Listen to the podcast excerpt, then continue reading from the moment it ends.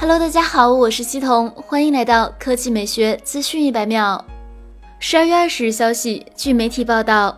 华星光电透露，明年屏下摄像头技术会量产商用。在此之前，OPPO 在 MWC 上海站未来科技大会上展示过 OPPO 屏下摄像头原型机。据悉，OPPO 屏下摄像头原型机采用全新定制屏幕，前置摄像头相机区域具有低反射、高透光率特性，保证自拍时光线能充分穿透玻璃，确保成像质量。外媒 Android Authority 在体验过 OPPO 屏下摄像头原型机自拍后称赞。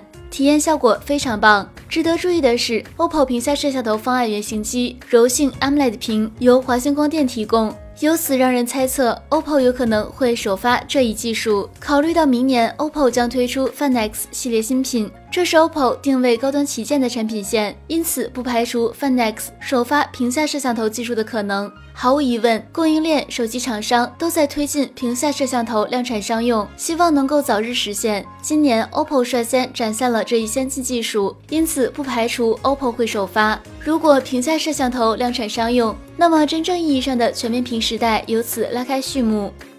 十二月二十日，华米科技创始人、董事长兼 CEO 黄汪通过个人微博确认。华米科技会在 CES 2020华米全球新品发布会上推出华米首款 TWS 耳机新品。同时，黄汪还透露，本次发布会除智能手表、TWS 耳机之外，华米还将带来一种全新品类新品，作为华米首款 TWS 耳机。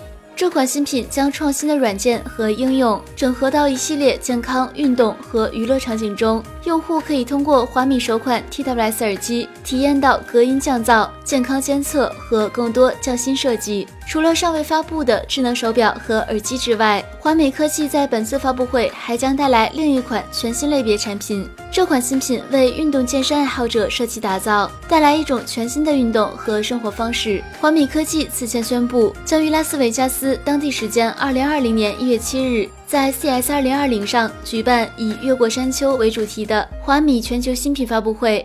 有关于本次发布的耳机更多细节信息，届时将全部揭晓。好了，以上就是本期科技美学资讯百秒的全部内容，我们明天再见。